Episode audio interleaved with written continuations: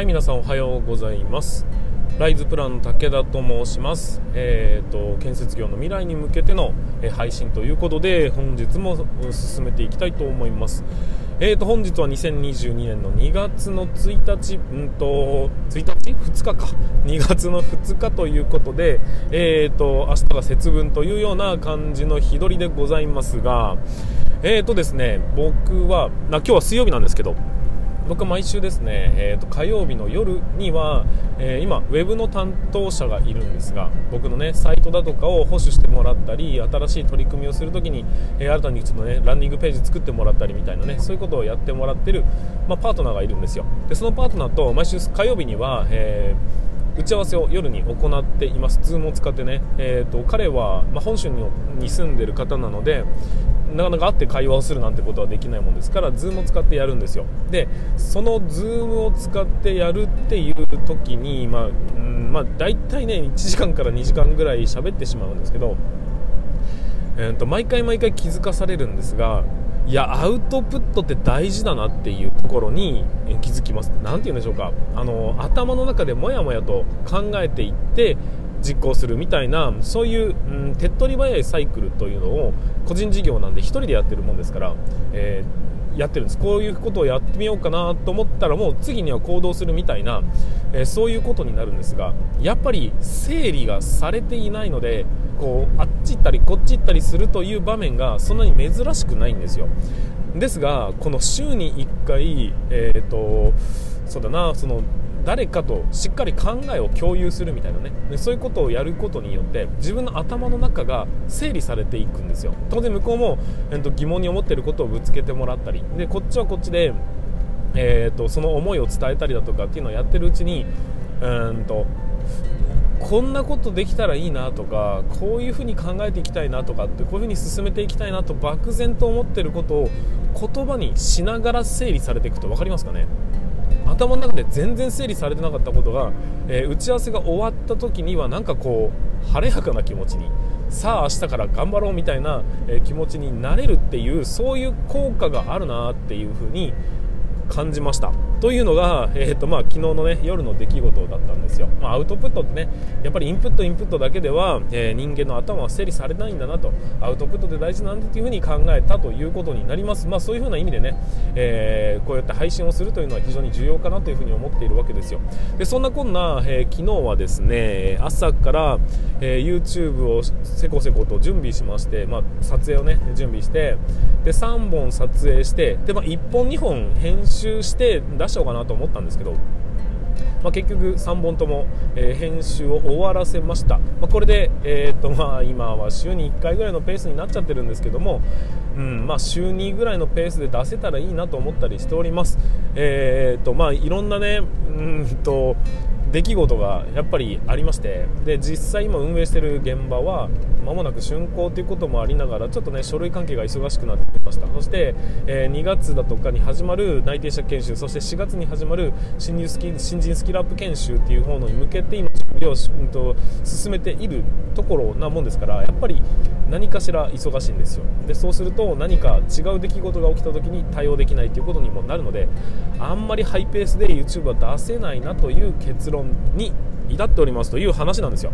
まあ忙しすぎるっていうのはね、えー、っと雑な仕事になりかねませんのでっていうふうに言い聞かせて今はスローペースでやるべきことをやるというところに専念したいなというふうに思う次第でございます。そんな2月をスタートさせました、まあ、これからね、えー、まだまだじゃまだまだ寒い日が続きますが皆さんも頑張っていきましょう。それでは本日も始めていきます。武田の作業日報。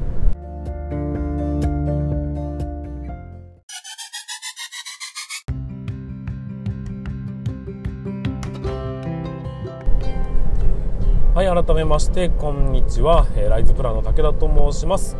えーと前回まででちょっとですね建設業の未来について勝手に予測してみましたというお話をさせていただいたんですよ。えーと最終着地地点はおそらくまあそうだな 3D プリンターのようなものと練り物のようなものを使って外装内装そして構造基礎みたいなのが一体となったものを、え、構築していくというようなところになっていくでしょう。でその1個前段階ではおそらく内装っていうのはまあ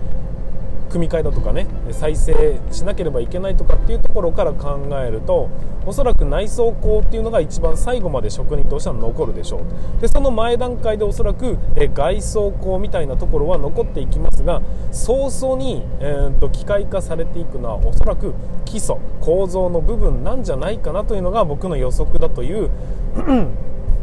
部分の話をさせていただいたわけです。で一方その頃現場監督はというとどこにどういう、まあ、人間を振り分けるのかどこに、え機械を振り分けるのかみたいなそういうジャッジっていうのはいずれにせよ必要ですし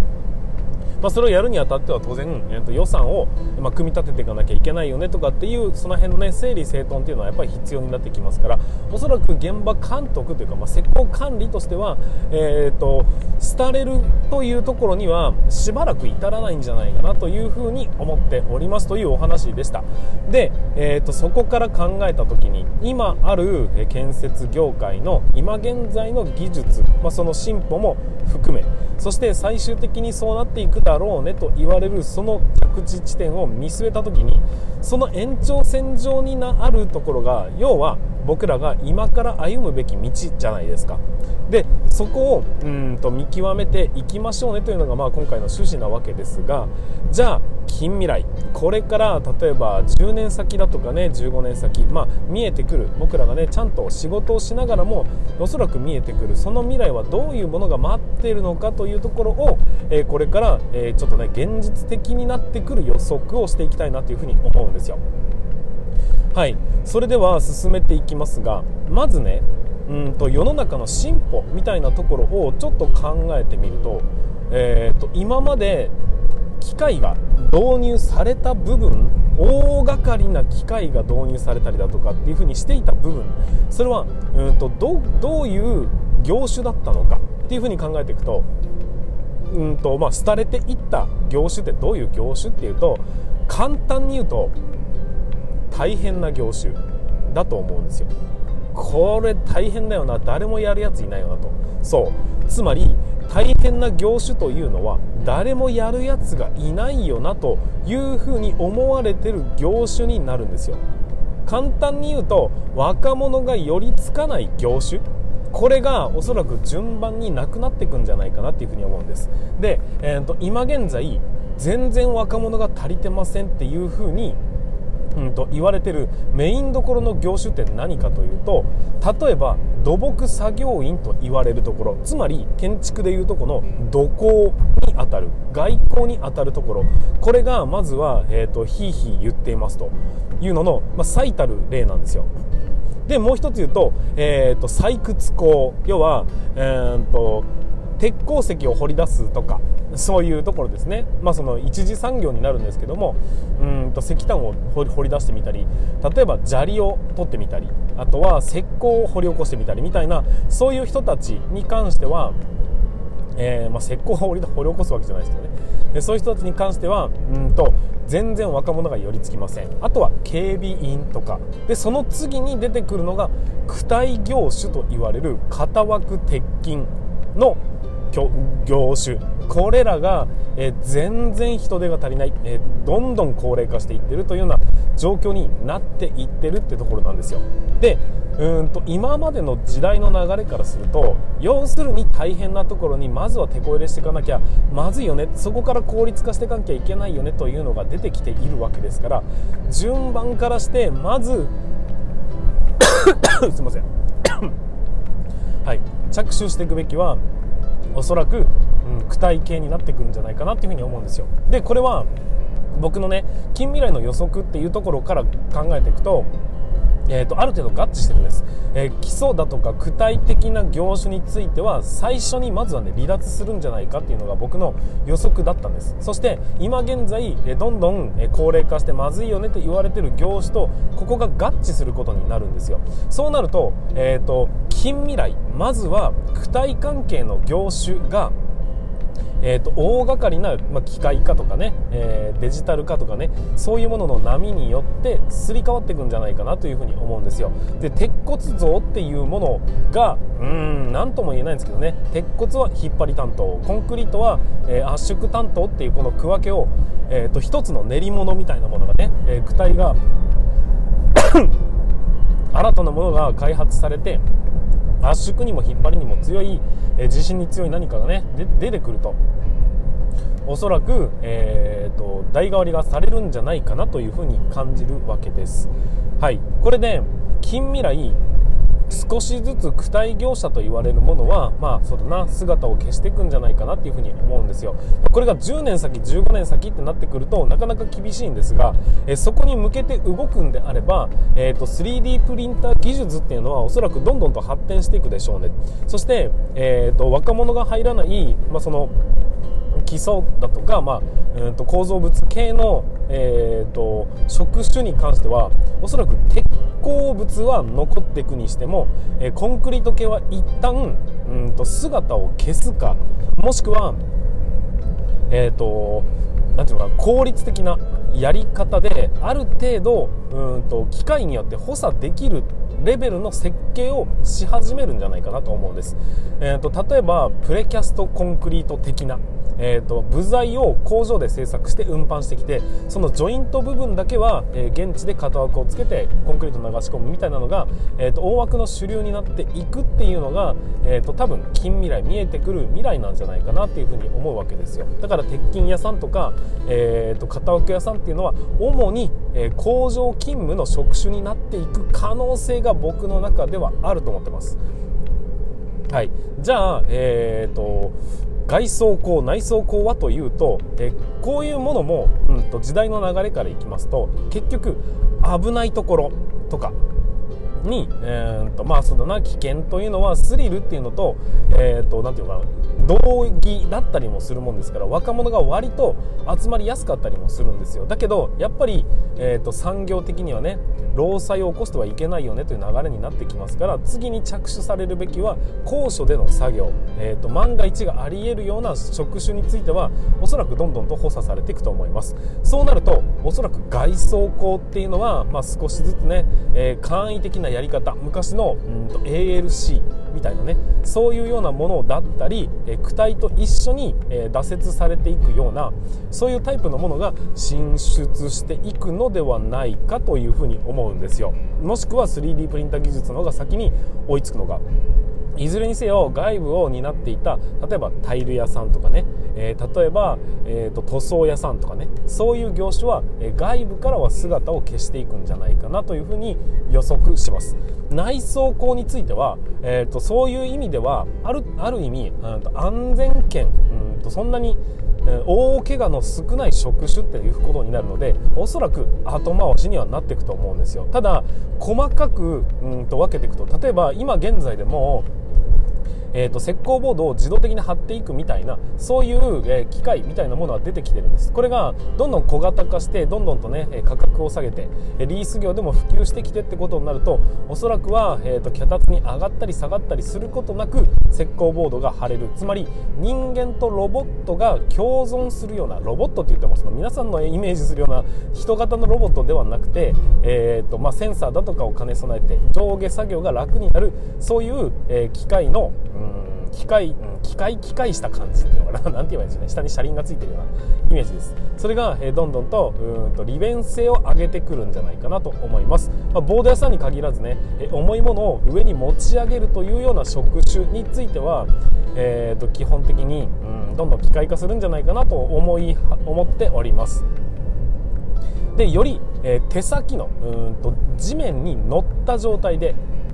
えー、作業するような職種についてはわりかし最後まで生き残っていくような気がします。なぜならそういうものが、えーと、ほとんど仕上げというものだったり造形みたいなものを作ってるような、まあ、職種が多かったりするんで、えー、危険ではなくしかも、えーとそんなに大変でもない。だけど技術がいるよねっていうところが一番最後まで機械化が難しいと言われる職種になっていくんじゃないかなというふうに思うわけですよ、えーと、そういうふうに考えていくと,、えーと、現場監督施工管理側はというと基本的にやることは大きく変わらないんです。ただ広報だとかがどんどん簡素化されていくというか、え、業種数が、え、どんどん減っていく。基礎は今まで例えば土工をやってコンクリートやって左官がいて、えーと、鉄筋がいて片奥がいて、まあ、そういうようななことがいろんなコラボレーションによって出来上がってきたのが基礎やとかね躯体やみたいなそういう大きなくくりで、えーと、段取りが大段取りができるようになっていくのではないかなというふうに予測するんですよ。だから、えー、段取りをするというところに関してはどちらかというと計画を立てる、えーとデジタルだとかを加味してここは人間ここはデジタルみたいな形の整理をして発注をかけていく。で、えーと、地点を決める。例えばここからの追い出しで追い出しって言ったらあれか、えーと、業界用語みたいになっちゃいますけどもここから、えー、寸法を決めていきましょうとかこういうふうな起点でいきましょう。ここはこういうふうにしていきましょう。というのを、まあ、発案するとか提案するとかあとはうんと計画を立てて実行していくというような、えプロセスに関しては基本的にはまあ現場監督が担うという形になるので現場監督自体はもともとね頭を使う職種ですから、えーと、機械化というのは効率的にはなっていくかもしれませんが、えー、ていうの？最後まで生き残るというかね、えーと、廃れるというかね形を変えていくということが、えー、基本になってくるかな。ただ大部分はおそらく現場ではなくて、えー、本社とかねそういうリモートとかねそういういろんな働き方を、まあ、良しとする業界に変化していくのではないかなというふうに思うんですよ。はい。なんとなく分かっていただけたでしょうか？僕の言いたいこと、まあ、僕がね、えーと、予測してることが合ってるっていう前提でお話お話しするしかないんですけど。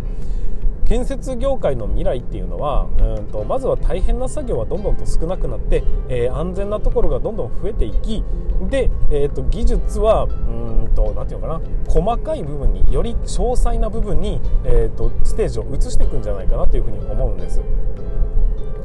でも現場監督施工管理側の方の業務はというと大きくは変わらないんですが、えーと、任せていい部分が増えていく。コンピューター制御が増えていくので、えー、人間の作業じゃないところが増えていくのでそのプログラムが合ってるのかとか、えー、と方向性が合ってるのかというところはあるかもしれませんがコンピューターが走り出したらもうある程度一定の品質のものしか出来上がりませんというような、えー、管理の方法になってくると思うんです。だから、えー、前半戦でコンピューターをうまく駆使しながらえー、て言うかな現場を進めていくような形になると思うんですよ。最初と最後は肝心だと思うんですね。現場監督をやる上では、えーと、計画を立ててその実施を確認して引き渡すというその一連のプロセスを請け負わなければいけないです。ただその中身に関しては業種数がどんどんと減っていき、えー 機械だとかね、まあ、現場には今ほど人間が必要としないそういうような、えー、現場運営というのが待ってるんじゃないのかなというふうに僕は思うんです。だからまあそうだな、うんと、そろそろまとめに入っていかなきゃいけないんですけどえー、ま、だからというのもあれですけども、えー、人数が今現在減ってますよね。で躯体業種っていうのも、えー、と高齢化してます、まあ、躯体業種に限らずねさまざまな業種が、えどんどんどんどんと高齢化していってるんですよ。で高齢化していくっていうことをただ単純に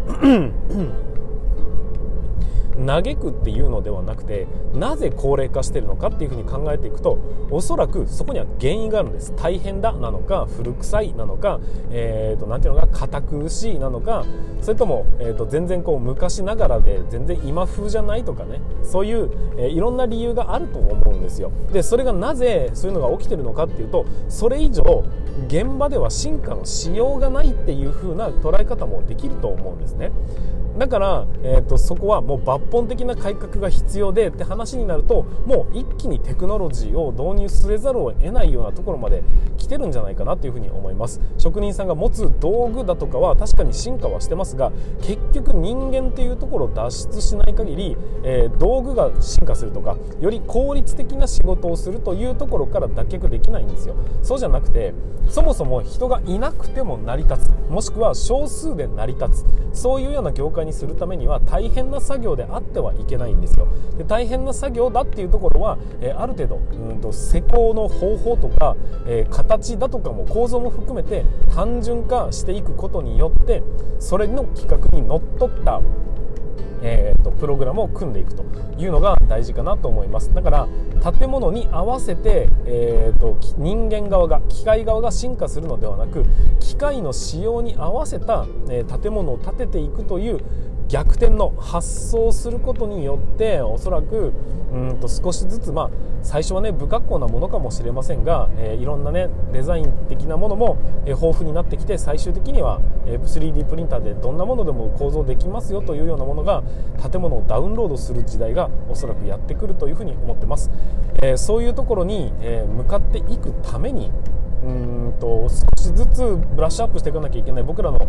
え方もアップデートしていかなければいけないと思うんです。人が足りないことを嘆くのではなくて足りなくても大丈夫なシステムをいかに組めるのか、えー、周りが先に何かを始めることを期待するのではなくこういう発想ってどうだろうかっていうのをどんどんと提案して実行していく。そういうような力が、えー、と今のね今後の建設業界には必要で、えー、とそれが最終的にはね安心安全な職場ができてそして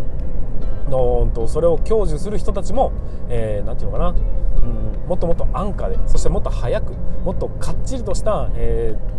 業種に問わないというかねその人に俗人化しない品質を享受することができるそういう社会が、え僕らのインフラの最終着地地点なのではないかなそういうふうに進化していかなければいけないんじゃないかなというふうに僕は予測させていただくわけです。でこれを、え実現するためにも僕がね、えできることは何かっていろいろ考えていくわけですよ。そうするとまずは、えそういうところにね毛嫌いがある人に対して、まあ、そんなに怖いもんじゃないよ。やってみようぜっていうところの一歩を踏み出させせるというところは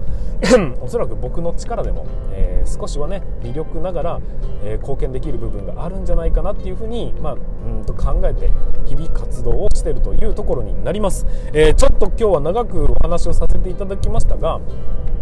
えー、まあ、そんなような、うん、社会がこれから待ってるんじゃないかという、まあ、これはね進化とともにどんどん考え方を変えていかなきゃいけないですし、えー、予測の仕方も変えていかなきゃいけないとは思うんですけど、まあ、僕なりに推測をした上でこうなっていくだから僕らはこういうふうに進めるべきだというふうなそういうビジョンを持って、えー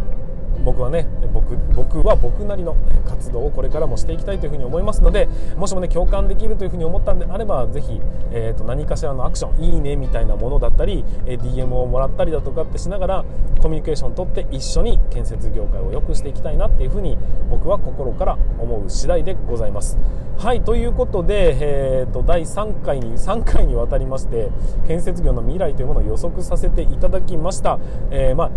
役に立ったのかどうかは分かりませんけども少しでもね感じるところがあっていただけると非常に幸いだなというふうに思ったりします。はいということで本日の放送はここまでにさせていただきましょう、えー、最後までご視聴いただきまして本当にありがとうございました。それでは全国の建設業の皆様本日もご安全に。